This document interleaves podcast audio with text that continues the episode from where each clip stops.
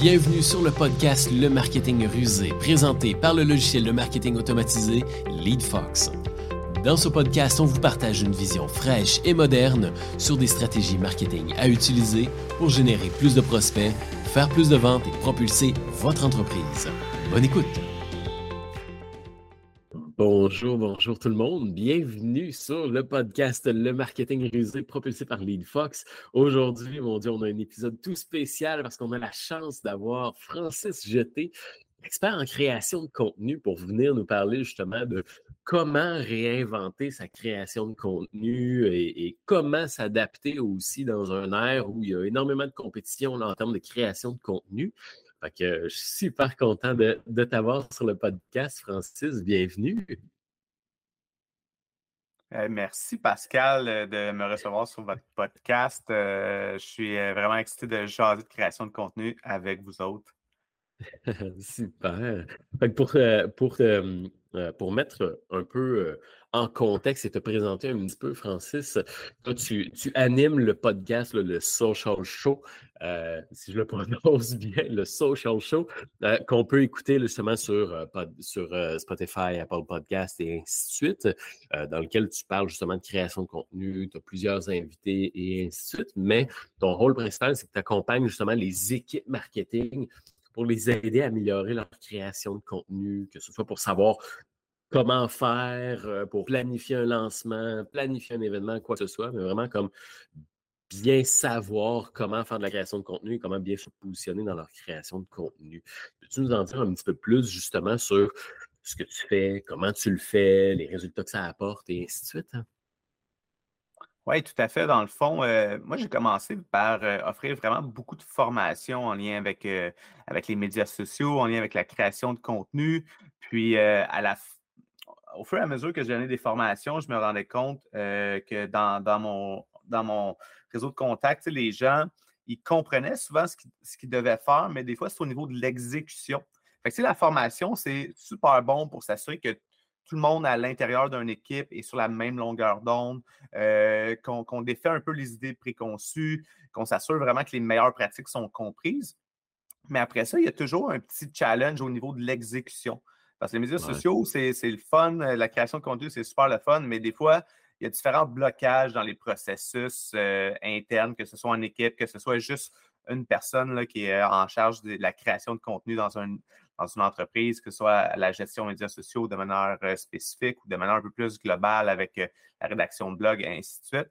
Puis c'est vraiment ça que je me suis rendu compte, c'est que dans le fond, au-delà des, réponses qu'on peut, auxquelles on peut répondre dans une formation, bien, il y a souvent comme quand on, se met en exécution puis qu'on teste des choses, puis là, on ne comprend pas ben, pourquoi ce poste-là n'a pas mieux fonctionné ou euh, là, on a ce projet-là qui s'en vient justement, on a un lancement où on, a, on doit recruter pour un poste.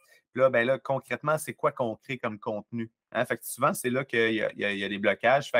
C'est, pour ça que j'ai vraiment développé, euh, au-delà d'être un consultant puis d'arriver avec un deck euh, de format, un deck de, de recommandations que là, on te donne ça, puis là, le deck de recommandations, il dort euh, dans, ton, dans tes documents. Ben, j'ai développé un peu plus une approche d'accompagnement qui est vraiment plus axée sur l'aspect pratico-pratique, puis sur l'amélioration des compétences, dans le fond. Euh, fait au-delà de, de faire le travail pour les gens avec, euh, pour les, entreprises avec lesquelles je collabore, ben, c'est vraiment de la co-création, c'est de la co-idéation, puis du coaching stratégique, dans le fond. Fait que tant au niveau de l'idéation, euh, tant l'aspect stratégique pour s'assurer que les actions qu'on prend sur les médias sociaux sont, sont axées avec nos objectifs d'affaires, que ça parle à notre clientèle cible, que ça génère des résultats, mais aussi avec tout l'aspect un peu plus technique des plateformes. Fait on le sait, les plateformes, ça évolue beaucoup. Il y a plein de pitons là-dessus. Euh, si on parle des plateformes de Facebook de manière spécifique, il y a plein de bugs, il y a plein de choses qui changent tout le temps. ça, devient euh, une source de stress, ça devient lourd pour les gens. Puis, fait que moi, je suis là pour aider vraiment les professionnels euh, des médias sociaux, du marketing et des communications à mieux utiliser ces outils-là puis à optimiser leur création de contenu. Super, OK. C'est vraiment là, effectivement, comme tu le mentionnes, dans comment est-ce qu'on peut justement piloter toute sa création de contenu pour au final, ben, se faire remarquer par plus de clients, peut-être se faire, remarquer par plus de, gens qui aimeraient travailler au sein de notre entreprise, euh, améliorer notre notoriété et ainsi de suite. C'est pas juste de créer du contenu pour créer du contenu, mais de savoir ce qu'on fait puis de, se diriger dans la bonne direction. Et justement, parlant de tout ça, on, est quand même dans une période, là, aujourd'hui en 2023, où la création de contenu n'a jamais été aussi abondante. Peux-tu me parler justement de ton œil d'expert? Quelle est la réalité du terrain actuel? On s'embarque dans la création de contenu. Il y a Facebook, il y a Instagram, il y a TikTok, il y a tout ça. Quelle est la réalité du terrain actuel pour quelqu'un qui veut créer du contenu au sein de son entreprise? La réalité actuelle, c'est que la, majorité des entreprises à qui je parle, c'est on est actif sur les médias sociaux, on a l'impression qu'on n'a pas de visibilité, on a l'impression que ça ne donne pas beaucoup de résultats. Ça, c'est en lien avec l'évolution euh, des plateformes médias sociaux. Donc, à une certaine époque, c'était simple. Tu étais actif sur Facebook, puis euh, tu faisais, tu, mettais des liens qui menaient vers ton site web, fait que tu avais travaillé tes, articles de blog, ton SEO, tu prenais ça, tu mettais ça sur Facebook. Puis c'était simple comme ça, ça fonctionnait bien. Hein. Ça, c'est dans les débuts de Facebook. Puis là, ce qui arrive, c'est que d'un côté, on a la multiplication des plateformes. Hein, fait que de plus en plus, les gens sont, oui, sont encore actifs sur Facebook, mais c'est juste qu'ils ne sont plus uniquement actifs sur Facebook. Il y a des gens qui vont passer un peu plus de temps sur Instagram, du temps sur YouTube, du temps sur TikTok, euh, sur Pinterest, peu importe la plateforme préférée. Un utilisateur moyen a à peu près six comptes de médias sociaux au Canada. Fait que, c'est sûr que ta personne, elle peut être sur Facebook, mais elle peut être aussi sur Instagram ou aussi sur TikTok. Donc, il y a cette multiplication-là des plateformes et donc, on, divise un peu le temps d'attention d'une plateforme à l'autre. Et donc, ça, ça amène beaucoup de stress sur euh, les épaules des créateurs de contenu parce qu'au-delà d'être actif sur une plateforme de manière spécifique, ben, on veut, on, se demande sur quelle plateforme on doit être. De l'autre côté, il y a aussi une démocratisation des formats de contenu. Fait que ça, c'est la bonne nouvelle. C'est que d'un côté, on a de plus en plus de plateformes, mais de l'autre côté, plus ça va, plus les plateformes se ressemblent de plus en plus. Hein. Donc, euh, il y, a Snapchat qui est arrivé. Snapchat a développé le format des stories. Qu'est-ce qui est arrivé avec les stories? Rapidement, ça s'est propagé sur toutes les plateformes. C'est même sur TikTok présentement, les stories. Après ça, TikTok arrive avec un nouveau format de contenu vertical plein écran euh, avec des pistes audio, euh, euh, des, outils de montage, l'accès à de la musique populaire. Bang, qu'est-ce qui est arrivé? Rapidement, Instagram, Facebook puis YouTube ont copié le format de contenu. Donc, un format de contenu qu'on peut distribuer sur les quatre plus grosses plateformes sociales. Donc, Qu'est-ce qu'on fait avec ça? Ben, c'est là qu'on intègre dans notre stratégie de contenu la notion de comment on va pouvoir utiliser des formats spécifiques pour simplifier notre création de contenu puis essayer de distribuer sur un maximum de plateformes. Ceci dit, ça reste beaucoup de travail, puis ça reste qu'il y a beaucoup de gens qui, sont, qui ont l'impression qu'on ne rejoint pas tant de gens avec le contenu organique. Puis ça, ça demeure une réalité, puis ça demeure un défi.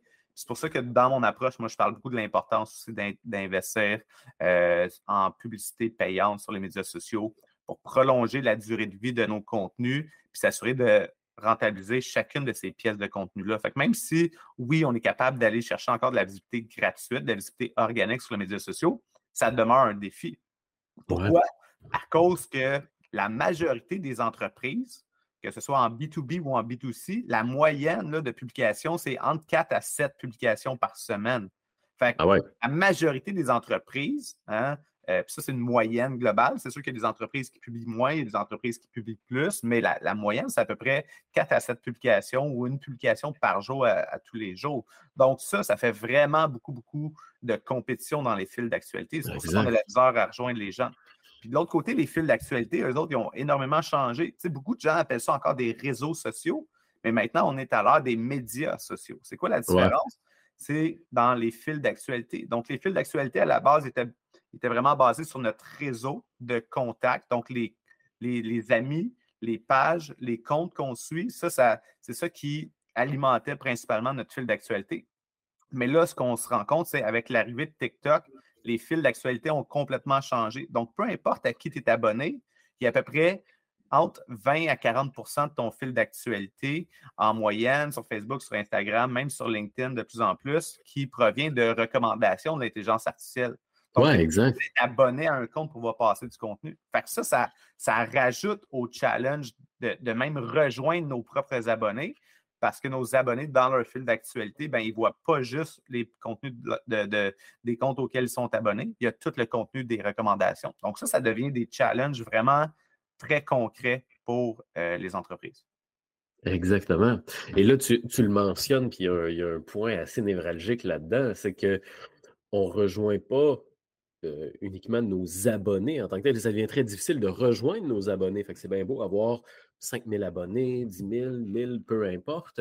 Il y a ce challenge d'aller les rejoindre, ces gens-là. Donc, comment est-ce que, dans le cadre de, de l'aide que tu apportes, comment est-ce que justement tu arrives à aider une entreprise qui dit écoute, j'ai 1000 abonnés, j'ai 5000 abonnés, peu importe on dirait que je plafonne, on dirait que je ne suis pas capable d'aller les rejoindre, on dirait que je crée du contenu, mais ça ne se rend pas à la bonne place ou ça ne se rend pas tout court. Qu'est-ce qu'on fait dans ce temps-là pour pallier à ça? Ben, la première chose qu'on va aller voir, c'est euh, cette quantité d'abonnés-là qu'on a, euh, comment on a été la chercher? Parce que ça, c'est un autre problème que je rencontre souvent. C'est Ah oui, on a plein d'abonnés, mais dans le passé, on a fait des concours où euh, on invite tout le monde à venir liker notre ah. page, quoi que ce soit. On a fait des campagnes d'abonnements de page. Ça fait qu'on va chercher plein d'abonnés. Fait qu'on a un gros, gros chiffre, mais concrètement, on a une portée très petite parce que la majorité des gens sont, oui, abonnés, mais ne sont pas intéressés par notre page. Au-delà de la quantité d'abonnements, c'est le niveau de relation avec le compte qui est important. Hein. Fait que si à chaque fois je publie, il n'y a personne qui interagit avec, ben même peu importe la quantité d'abonnés, je n'aurai pas de visibilité. Fait que ça, c'est tout le temps une question qu'on doit aborder et qu'on doit regarder comme qu'est-ce qu'on peut faire par rapport à ça. L'autre grosse problématique qu'on se rend compte, c'est la fatigue euh, des abonnés envers un compte en tant que tel.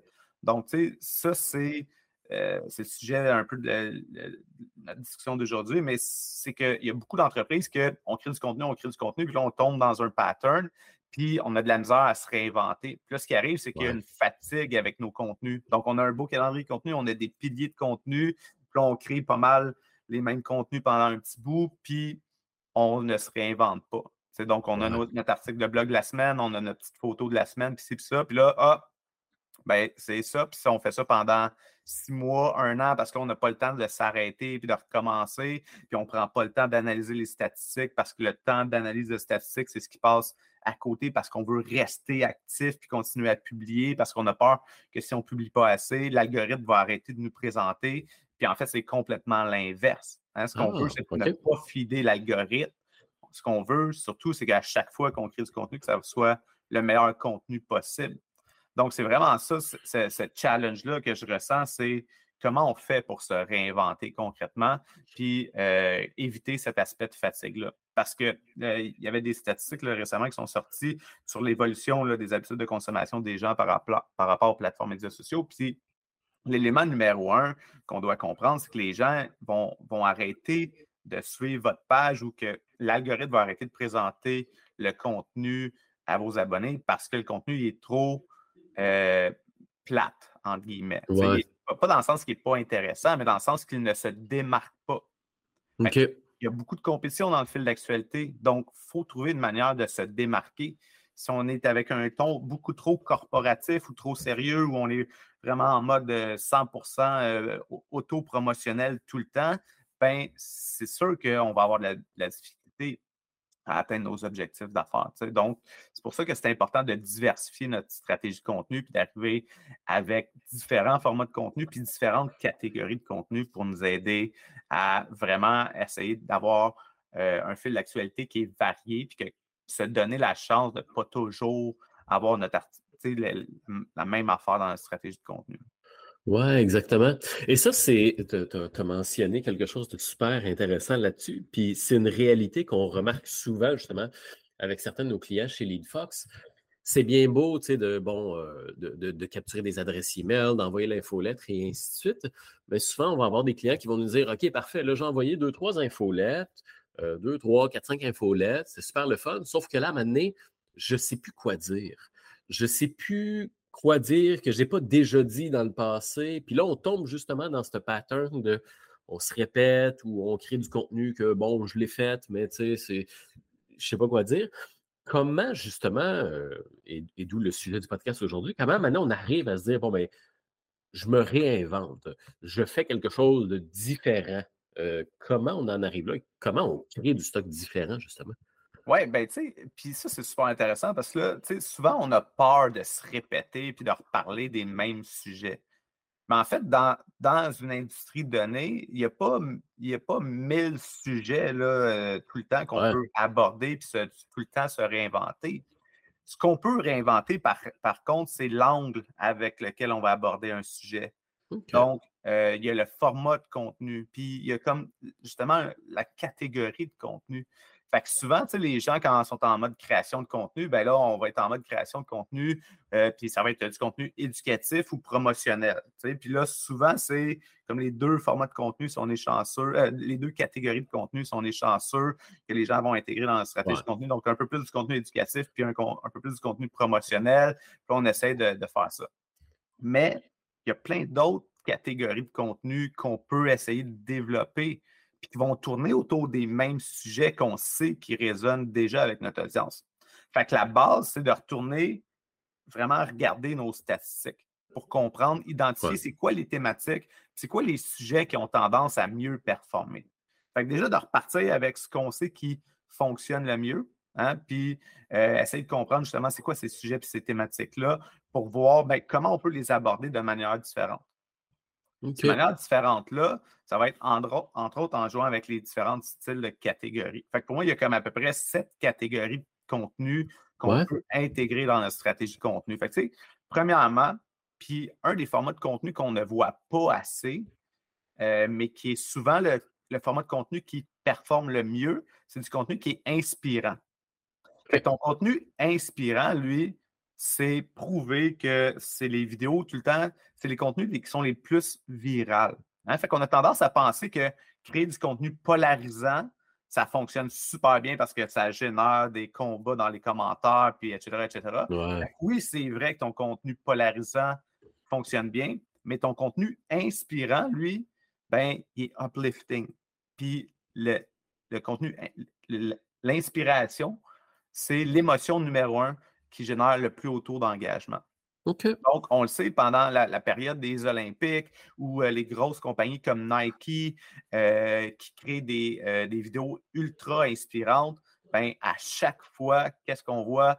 On voit qu'il y a un haut taux de viralité. Les gens les reprennent. C'est partagé énormément sur les différentes plateformes. Fait que ce contenu-là, inspirant, il est super intéressant à venir, à venir intégrer à notre stratégie de contenu. Fait Notre même thématique. Oui, Ouais, j'allais surfer. Fait que dans le fond, quand on parle de contenu inspirant, on parle vraiment de contenu qui, fait rêver un peu le, lecteur, là, qui, qui l'amène dans un, peut-être dans un, dans une, un scénario qu'il aimerait atteindre.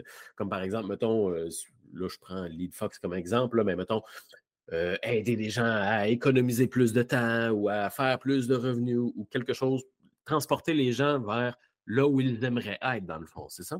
Oui, tout à fait. Ton contenu inspirant, il, il, peut être basé un peu sur du storytelling, mais des fois, c'est un, un, contenu d'étude de cas euh, qui est créatif, ah, qui est intéressant, qui peut être très inspirant aussi. Euh, je pense souvent au compte euh, Creative Pills, qui est un compte médias sociaux qui, qui présente plein de, plein de campagnes publicitaires qui sont comme créatives puis inspirantes aussi. Euh, fait ça, ça c'est des beaux exemples de contenu qui vraiment va, générer ce, sentiment-là de Ah, oh, wow, c'est donc bien inspirant, justement. Fait que la notion d'inspirant, ça peut, être un peu plus storytelling ou peut-être un peu plus comme un étude de cas, des, des, résultats impressionnants, etc., etc. OK, cool. OK. Fait que là, tu parlais justement de, de, recycler ou du moins de réutiliser ou de marteler sur justement le type de publication qui fonctionne bien. Et tu avais des catégories. La première, c'était du contenu inspirant. Les autres, ce serait quoi? Hein? Ben, du contenu d'engagement. Euh, ça, c'est le contenu qui est probablement le plus facile à créer pour la majorité des entreprises. Ton contenu d'engagement, c'est celui dans lequel on va prendre avantage beaucoup des outils d'interaction euh, des plateformes sociales. Fait par exemple, euh, sur LinkedIn, sur, euh, sur Instagram, on a des stickers qui nous permettent de faire des sondages. on est capable de faire des publications dont l'objectif numéro un est de communiquer puis d'amener notre, notre audience, notre clientèle cible à interagir avec la marque. Fait que ce contenu-là d'engagement juste là pour permettre à créer des points de contact avec notre clientèle cible, puis créer une publication qui va générer un plus haut taux d'engagement que la moyenne de nos autres publications. Fait que l'objectif numéro un, c'est juste de communiquer, de connecter avec notre audience en posant des questions, en, abordant des, euh, des sujets dans lesquels notre clientèle cible va se rejoindre, puis en essayant vraiment d'être en mode juste communication. On n'est pas en train d'éduquer, on n'est pas en train de faire la promotion de rien, on est juste en train de jaser avec notre audience en leur posant des questions, en ayant leur avis, faire un quiz, faire euh, un petit vrai ou faux. Euh, donc, vraiment un contenu dont l'objectif numéro un est d'engager. Ensuite de ça, on a du contenu qui est plus divertissant. Ton contenu divertissant, souvent les gens, on va penser peut-être à des mimes. Mais tes mimes, ce n'est pas, pas obligé d'être euh, un contenu qui est drôle non plus. Ton, ton, contenu divertissant, il est là surtout, encore une fois, pour aller connecter avec ton audience sur des thématiques qui leur parlent à eux, mais de manière créative et différente. Fait que tu n'es pas obligé d'être drôle. Hein. Souvent, on pense qu'on faut être drôle sur les médias sociaux. Puis un meme, c'est pas souvent un meme, c'est pas que c'est drôle. C'est que c'est un contenu dans lequel tu te reconnais. C'est un contenu qui est relatable. Hein. Ça, c'est un élément clé euh, de, comment, encore une fois, démontrer à notre audience, à notre clientèle cible qu'on les comprend, eux. ça, c'est un autre format de contenu que tous nos sujets, toutes nos thématiques, on sait qu'ils fonctionnent déjà bien. Bien, si on est capable de créer un contenu qui est divertissant en lien avec ça, bien, ça, ça devient super intéressant pour, encore une fois, favoriser un plus haut taux d'engagement. Et là, on a une belle recette pour aller chercher peut-être un peu plus de viralité organique, étant donné que c'est un contenu qui est plus divertissant, plus léger, moins éducatif, donc un contenu qui a une plus haute chance de viralité et d'aller nous chercher euh, une visibilité à l'extérieur de nos abonnés. OK, intéressant. Fait que là, on a inspirant, euh, des pièces de contenu inspirantes, des pièces de contenu engageante, divertissante. D'ailleurs, ce que j'aime beaucoup aussi de la pièce de contenu engageante, de faire des sondages, c'est qu'après ça, ça permet de mieux connaître sa clientèle. Exact. Peut-être justement vous donner d'autres idées de pièces de contenu. Ça, c'est quelque chose qu'on aime beaucoup faire chez LeadFox, c'est de poser des questions. Quoi votre plus gros challenge? Qu'est-ce que vous avez essayé? Combien de, fois par, combien de fois par semaine vous envoyez des emails et ainsi de suite?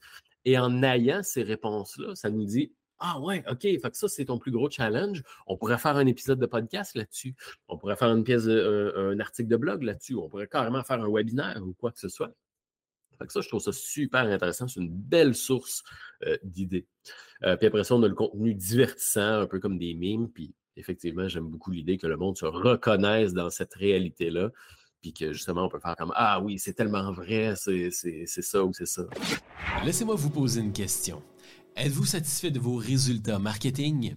Est-ce que vos publicités vous coûtent de plus en plus cher sans générer plus de résultats? Commencez-vous à être à court d'idées sur les méthodes pour générer plus de clients potentiels? Eh bien, sachez que LeadFox peut vous aider. Notre rôle est d'aider les PME et gestionnaires marketing à avoir un marketing plus prospère grâce à des outils simples et innovants. Avec l'aide de l'assistant marketing LeadFox One, vous aurez des campagnes marketing performantes pour attirer plus de clients potentiels, mettre votre entreprise en valeur et générer plus de revenus en 2023. Rendez-vous simplement sur le lien en description pour en savoir plus et demander l'aide de LeadFox One pour propulser votre marketing. Ensuite de ça, on a quand même aussi euh, un autre contenu que je trouve qu'on ne voit pas assez, puis que là, les nouvelles plateformes comme TikTok, euh, Instagram Reels nous permettent peut-être un peu plus de surfer là-dessus, mais c'est le contenu qui est plus réactif. Fait que ton ah. contenu réactif, lui, euh, pour moi, je le vois comme un peu comme comment on peut s'inspirer des tendances actuelles. Euh, mais au-delà des tendances, puis encore une fois, ton, là, il, il, va y avoir des chevauchements dans ces catégories-là. C'est sûr que ton contenu tendance peut être un contenu aussi divertissant à la fois, mais ton contenu réactif, pour moi, c'est pas juste du contenu de tendance. Ton contenu réactif, c'est un contenu qui va te permettre d'être en mode réaction à quelque chose. Fait que des fois, ça va être un peu plus à l'actualité. ça. peut être, oui, une tendance, mais ça peut être comme euh, l'actualité ou une conversation globale qui est en train de se produire sur euh, Internet ou donc c'est vraiment être en mode comme où il y a un meme justement encore une fois qui apparaît puis que là on, on jump là-dessus.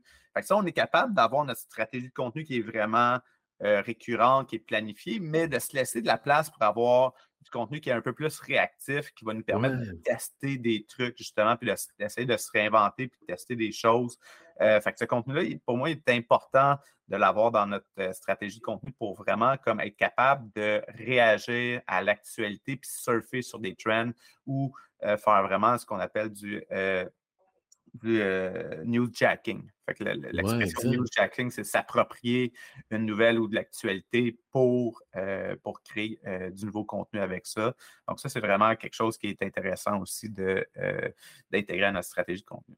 Ouais, exact. Ça, je trouve ça super intéressant. Puis des fois, comme tu le mentionnes, ça peut être l'actualité, ça peut être un nouveau règlement dans votre domaine. Euh, comme nous, dernièrement, il y a la loi 25, justement, le 23 septembre, qui est, qui est sortie. Ça a été une, excellente occasion en tant que telle de réagir, d'informer, d'éduquer, de créer du contenu. Fait que j'imagine que euh, tout entrepreneur a des règles ou a de l'actualité dans son industrie et ainsi de suite. Ça peut être une bonne manière de rebondir.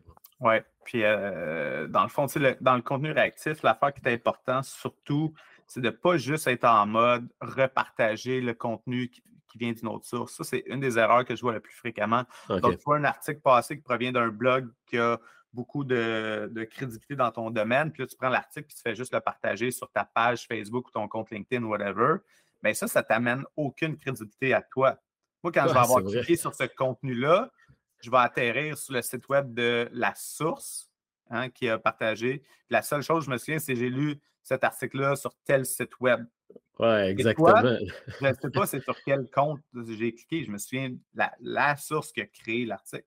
Donc, la clé, ce n'est pas juste de repartager du contenu. Ça, on voit ça beaucoup. Hein, c'est une pratique qui était très populaire euh, au début des médias sociaux, de faire juste euh, euh, vraiment faire une veille, puis de, prendre des contenus comme ça, puis de, vraiment faire le travail de, recherche pour trouver des bons contenus qui proviennent d'ailleurs, mais qui ne t'appartiennent pas, puis qu'au final, tu n'as aucun retour sur investissement. Donc, à ce moment-là, on est juste actif pour être actif.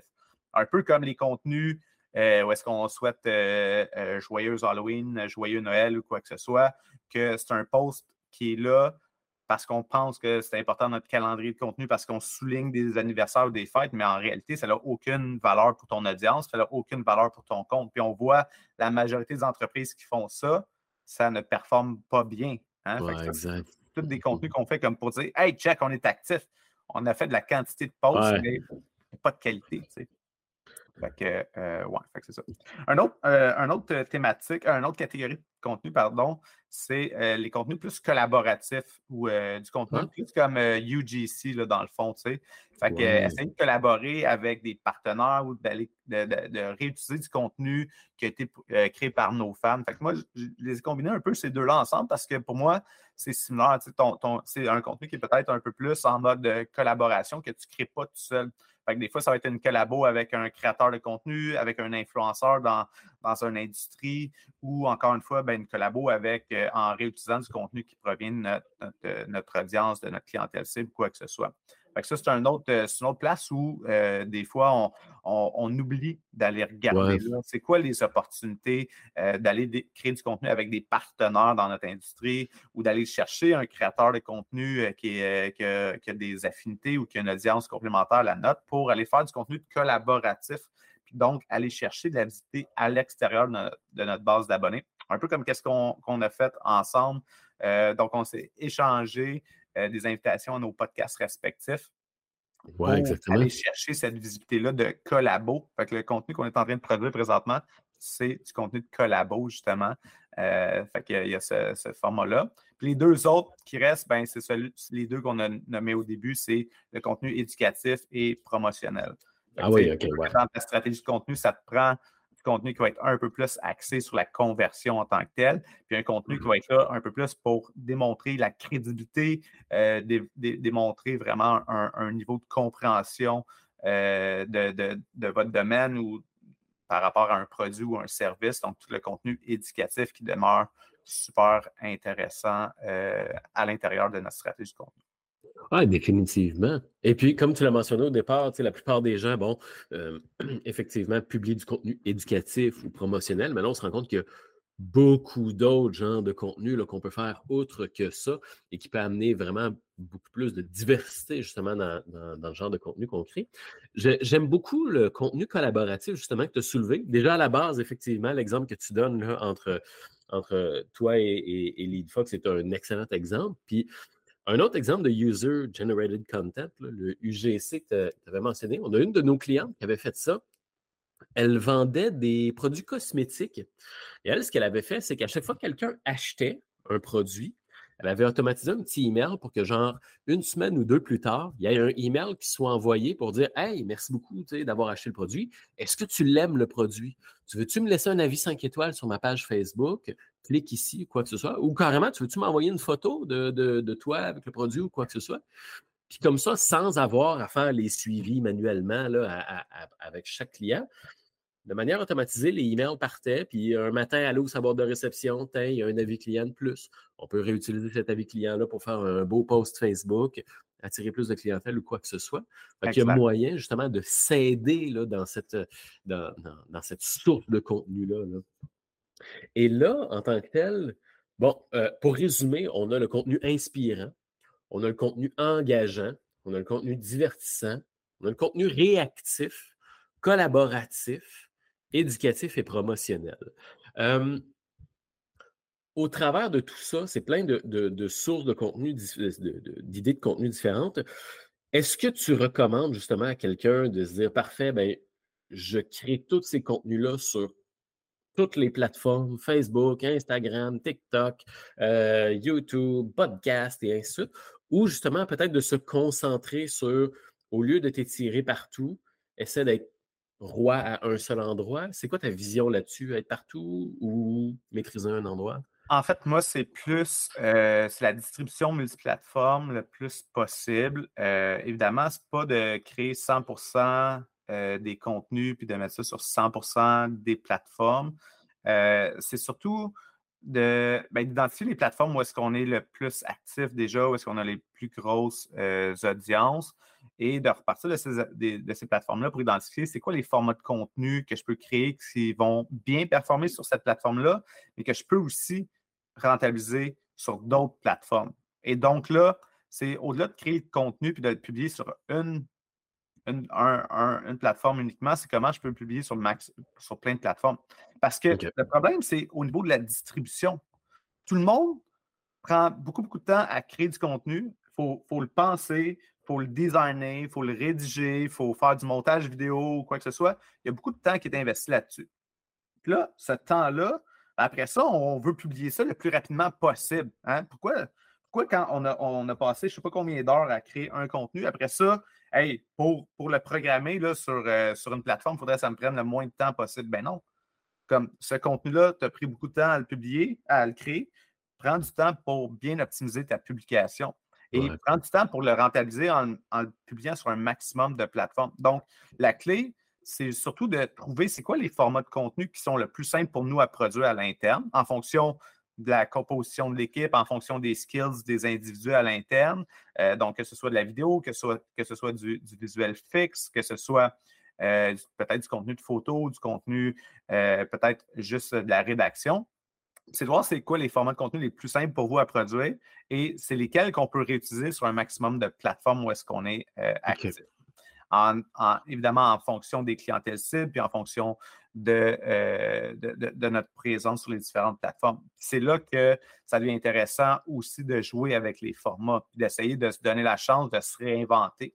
Fait que là, tantôt, on a identifié nos, nos thématiques, nos sujets de contenu qu'on sait qui performent le mieux on les teste avec différents angles en testant différentes catégories. Mais après ça, on peut tester aussi différents formats de contenu, hein, diversifier nos formats de contenu pour adresser des sujets d'un air différente et d'être un peu plus créatif, de se donner la chance de jouer avec les choses. Bien, ça, c'est l'autre élément clé aussi. l'affaire qui est importante de comprendre, c'est que ce n'est pas tous les formats de contenu qui vont faire le même travail. Hein. Fait qu'une stories versus un reel versus un podcast, bien, la durée de vie, les gens qu'on va rejoindre, c'est vraiment pas la même chose. Hein? Fait que, tu sais, d'avoir un mix des formats de contenu pour se permettre de, maximiser nos chances de rejoindre les gens à différentes étapes dans leur euh, parcours client, bien ça aussi, ça va nous aider parce que chacun des formats de contenu ont vont rejoindre des gens de manière très différente aussi. Fait que ça, il faut garder ça en tête dans la manière qu'on va euh, distribuer notre contenu, justement. Fait qu'encore, encore une fois, on parle de l'importance de la distribution dans le ouais. OK, parfait. Et justement, y a-tu des formats qui fonctionnent mieux que d'autres? Là, on enregistre le podcast en, le podcast en, octobre 2023. J'ai l'impression qu'on parle beaucoup de, vidéos à court format, style TikTok et ainsi de suite. J'imagine que ça, c'est la grosse mode en ce moment. Y a-tu justement d'autres types de contenus qui fonctionnent super bien? Ben, c'est sûr que ton, ton, vidéo verticale plein écran là, euh, de courte durée à la TikTok ou euh, Reels, euh, ou YouTube Shorts, ben, c'est sûr c'est un format de contenu qui est intéressant parce qu'il euh, y a un potentiel de viralité avec ces formats de contenu-là cause de la manière que les algorithmes fonctionnent. c'est sûr que lui, pour de la découvrabilité, euh, ça, demeure un, contenu qui est vraiment intéressant. Après ça, c'est sûr qu'il euh, y a le format carousel, qui est un format de contenu qui performe vraiment bien, euh, ah, autant sur Instagram que sur LinkedIn. Fait que ton, ton, format de contenu carousel est un format de contenu quand même assez interactif, qui nous permet aussi de créer du contenu qui est quand même éducatif ou du contenu un peu plus de, longue forme, entre guillemets, mais qui est natif aux plateformes euh, sociales. Euh, après ça, c'est sûr qu'on a le format euh, infolette et ou podcast ou, ou articles de blog en tant que tel, qui sont du contenu qui vont rester en vie beaucoup plus longtemps hein, à, cause de, à cause de toute la notion du SEO, à cause de la notion que ton infolette, ben, tu es capable de l'envoyer, mais tu es capable après ça de la récupérer aussi sur ton article de blog, etc. etc. Donc, c'est tous des contenus qu'on est capable d'intégrer dans notre, dans notre stratégie pour se permettre de rentabiliser ces contenus-là euh, de manière un peu plus euh, longue et surtout qu'on est capable d'en faire des euh, extraits ou des déclinaisons de contenu sur les autres plateformes. dans la notion de distribution de contenu, ben, on a des formats de contenu qui sont plus longs, qui sont plus evergreen. Puis de ces contenus-là, c'est comment on peut en faire des extraits, des déclinaisons pour favoriser la distribution et maximiser la rentabilité de ces formats de longue durée-là. Longue durée dans le sens que c'est un contenu de plus longue durée et longue durée dans le sens que c'est un format de contenu qui va souvent euh, générer de la visibilité plus longtemps qu'une un, stories ou un post dans un fil d'actualité comme sur Facebook ou Instagram. OK, OK, j'aime ça. pour résumer en tant que tel, la réalité actuelle du terrain, c'est qu'il y a une sorte de, pas de saturation, mais une grosse compétition, effectivement, dans le fil d'actualité. Les gens ne voient plus juste des publications, des pages auxquelles ils sont abonnés, voient même des, publications, des pages auxquelles ils ne sont pas abonnés. Euh, donc, il y a une grosse compétition dans le fil d'actualité. Et pour se démarquer dans cette grosse compétition du fil d'actualité, il faut réinventer son contenu. Il ne faut pas juste faire du contenu éducatif, promotionnel comme on a l'habitude de faire, mais inspirant, engageant, divertissant, réactif, collaboratif, éducatif et promotionnel, bien sûr. Puis peut-être varier aussi le format du contenu. Fait que pas juste faire une publication Facebook euh, texte et image, mais peut-être une vidéo, euh, peut-être euh, un carrousel, peut-être, etc., etc. Et de maximiser la distribution de ce contenu-là. Faire en sorte que ce contenu-là soit pas juste publié sur Facebook, mais soit publié sur Instagram, LinkedIn, euh, peut-être TikTok si vous en avez un, YouTube, podcast et ainsi de suite. Fait que dans le fond, donner un format différent à son contenu, d'avoir du contenu plus varié et de le distribuer. As-tu des outils que tu recommandes pour justement aider quelqu'un dans, dans cette mission-là de, de se réinventer et de distribuer son contenu? En fait, j'ai n'ai pas l'habitude de recommander des outils en tant que tel parce que je trouve que souvent, quand on recommande un outil, les gens vont dire Ah, ça, c'est la solution, ça me prend. Puis là, finalement, ils vont le tester, puis peut-être que ça ne fonctionnera pas pour eux autres à l'interne, en fonction de leur réalité. Puis à chaque fois qu'on teste un nouvel outil, ben, il y a tout le temps une courbe d'apprentissage avec cet outil-là. Fait qu'avant que tout le monde dans une équipe marketing se l'approprie ou quoi que ce soit, ben, c'est sûr qu'il y a des challenges, quoi que ce soit. Mais ceci dit, moi, j'ai développé un outil qui s'appelle la machine à contenu, qui est vraiment un template euh, qui est sur euh, la plateforme Notion. Notion, c'est une plateforme que déjà beaucoup de gens euh, utilisent dans leur gestion de contenu, dans leur gestion de, tâches, etc., Donc, la machine à contenu, c'est une, plateforme que j'ai développée qui, qui intègre tous les éléments dont on a discuté Donc, à l'intérieur de la machine à contenu, ben, comme les sept, les sept catégories de contenu sont, sont dedans, il y a des templates aussi pour chacun des sept formats de contenu avec des checklists pour l'optimisation de ces contenus-là pour maximiser la performance. Mais au-delà de ces outils-là euh, centrales à, la machine à contenu, euh, ben, on a toutes les étapes du processus de création de contenu. Fait toute la portion stratégique aussi est là. Parce que ça, souvent, c'est l'autre élément clé qu'on oublie. Fait des fois, on, sait qu'on doit être actif sur les médias sociaux, mais on, cherche l'idée. Mais des fois, l'idée de contenu, c'est dur à trouver quand on cherche dans les heures. C'est pour ça que moi, de la manière que, j'ai bâti la machine à contenu, on parle tout le temps de la notion de euh, création stratégique. dans la création stratégique, il y a tout le temps nos objectifs d'affaires, nos offres de services, nos produits. Euh, de ces offres de services-là ou ces produits-là, ben, il y a des clientèles cibles spécifiques qui émergent. Ces, clientèles cibles-là, ben, ils ont différentes questions, ils ont des problèmes, ils ont des euh, pain points qu'on veut régler. Puis tous ces éléments-là, ça nous facilite la vie pour développer des thématiques de sujets de contenu. dans le fond, la machine à contenu a été vraiment basée là-dessus. Puis, à force de travailler en accompagnement stratégique avec différentes euh, entreprises, je me suis rendu compte qu'il y avait tout le temps des blocages au niveau de l'idéation. Fait que l'idéation stratégique, des fois, qui manque. Des fois, on n'a pas de problème à trouver des idées, mais c'est comment on va gérer ces idées-là, dans le fond. on les prend en note un peu partout, ou euh, on fait des screenshots, ou whatever. la machine à contenu, elle a vraiment été pensée de manière à ce que tu aies un endroit où est-ce que toutes tes idées sont. Fait que tu as des idées qui proviennent de tes inspirations à toi. Il y a les inspirations que tu trouves sur les différentes plateformes que tu es capable d'envoyer dans ta machine à contenu avec les raccourcis de Notion. Puis finalement, il y a 131 concepts de contenu desquels tu peux t'inspirer c'est vraiment comme des trigger lists. Hein. Ça te permet d'avoir vraiment des trigger lists un peu partout avec différents éléments clés de ta stratégie de contenu pour te permettre de produire du contenu de manière euh, rapide et efficace. Puis dans la machine à contenu, ben, on a l'aspect idéation, on a l'aspect stratégie, on a le calendrier de contenu, on a des listes de tâches, mais on a aussi un élément clé qui est la section analyse, euh, analyse des performances. Ça, c'est l'autre élément clé qu'on mentionnait tantôt que les gens ne prennent pas nécessairement le temps de faire, c'est de garder un œil sur nos meilleurs contenus puis nos pay contenus. Fait que tes pay contenus, tu veux rapidement les remplacer, les éliminer de ton, calendrier de contenu parce que ça a un impact négatif sur la performance globale de ta page. Mais l'autre chose, on veut facilement identifier justement c'est quoi nos meilleurs contenus pour pouvoir s'en inspirer, puis se réinventer, puis recréer du contenu avec ça, puis ne pas avoir peur de les recycler.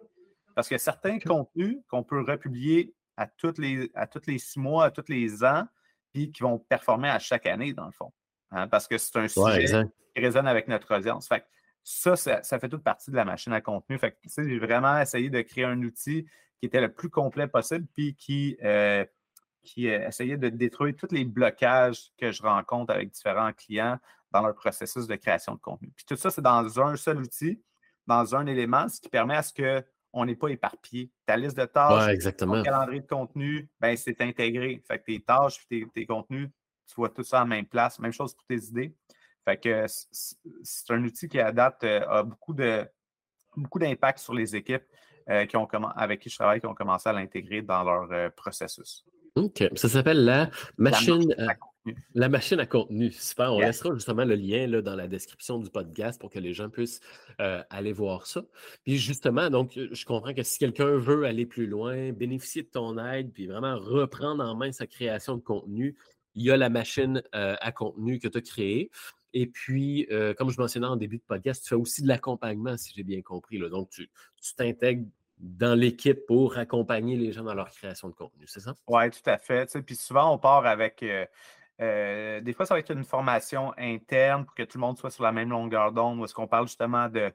On est rendu avec les médias sociaux en 2023, euh, les idées préconçues, on abat ça, puis on parle un peu de meilleures pratiques. Fait que des fois, une formation, des fois, on part un peu plus avec un, un, petit rencontre de. J'ai des consultations éclairs. Les consultations éclairs, c'est vraiment, on passe un 60 ou un 90 minutes ensemble puis on est soit en mode brainstorm, soit on est en mode un audit éclair de ta stratégie de contenu sur Hey, comme on tourne en rond, on ne sait plus quoi faire, ou ça, on sait pourquoi ça, ça ne fonctionne pas, pourquoi, euh, qu'est-ce qui fait que notre, contenu ne lève pas plus que ça. Hein? Fait qu'avoir des fois juste un deuxième avis, juste avoir une personne qui est là pour donner des idées ou comme analyser ou mettre le doigt sur des choses qu'on sait, mais qu'on ne sait pas nommer. Hein? Des fois, ça, arrive, on, sait qu'il y a quelque chose qui ne marche pas, mais mettre le doigt dessus, c'est difficile. Fait que le fait d'aller chercher quelqu'un externe, des fois, ça peut faciliter un peu euh, cette étape-là. Puis après ça, ben, c'est toute la notion de comment on, comment on exécute sur le long terme. Fait qu'avec des accompagnements euh, long terme un peu plus, où est-ce qu'on est on travaille soit sur un projet ou sur la refonte complète de la stratégie de contenu. Puis que dans le fond, ça, ça ne se fait pas avec juste un document de recommandation. Parce que c'est facile de donner des recommandations. Mais après ça, faut les tester, faut analyser les résultats. Puis après ça, c'est tout le temps à recommencer. Hein. C'est ça une stratégie de contenu. On teste, on learn, on, on, essaie d'implémenter des euh, hypothèses, puis après ça, on analyse, puis on recommence la machine. Oui, exactement. J'aime beaucoup ce que tu mentionnes parce que c'est quelque chose qu'on remarque souvent et qu'on conseille souvent. C'est bien beau faire des recommandations, mais ça se peut que les recommandations qu'on fasse ne euh, fonctionnent pas comme on l'avait espéré. La meilleure manière de le savoir, c'est de l'essayer puis de regarder ses résultats. Et en fonction de ça, ben, de s'adapter. Est-ce qu'on poursuit? Est-ce qu'on modifie? Est-ce qu'on teste? Etc. etc. Super. je vais mettre tout ça dans, les, euh, dans, les, euh, dans la description du podcast pour que justement les gens puissent découvrir ton site, découvrir ton accompagnement, découvrir la machine à, contenu et puissent aller voir euh, tout ça. Je te remercie beaucoup, Francis, pour ton, pour ton intervention, pour les trucs que tu as donnés, la clarté que tu as apportée pour justement permettre aux équipes marketing d'y voir un petit peu plus clair, puis au final pouvoir se démarquer sur les réseaux sociaux. Euh, je te remercie beaucoup de, ton temps. Et puis, euh, ben, je remercie euh, aussi tous les gens qui nous ont écoutés pour, pour leur attention. Donc, merci de ta présence. Puis à très bientôt, tout le monde. Merci, Pascal. LeadFox est un logiciel de marketing automatisé propulsé par l'intelligence artificielle pour vous aider à générer plus de prospects et rentabiliser vos publicités plus facilement. En passant par les pages d'atterrissage, les emails automatisés, les pop-up et les infolettres, vous aurez tous les outils dont vous avez besoin pour générer plus de prospects au sein d'un seul outil simple et intuitif. Rendez-vous dans la description pour démarrer un essai gratuit de 14 jours et commencer à générer plus de clients potentiels. Cliquez sur le bouton S'abonner pour s'abonner au podcast et ne rien manquer des prochains épisodes. À très bientôt!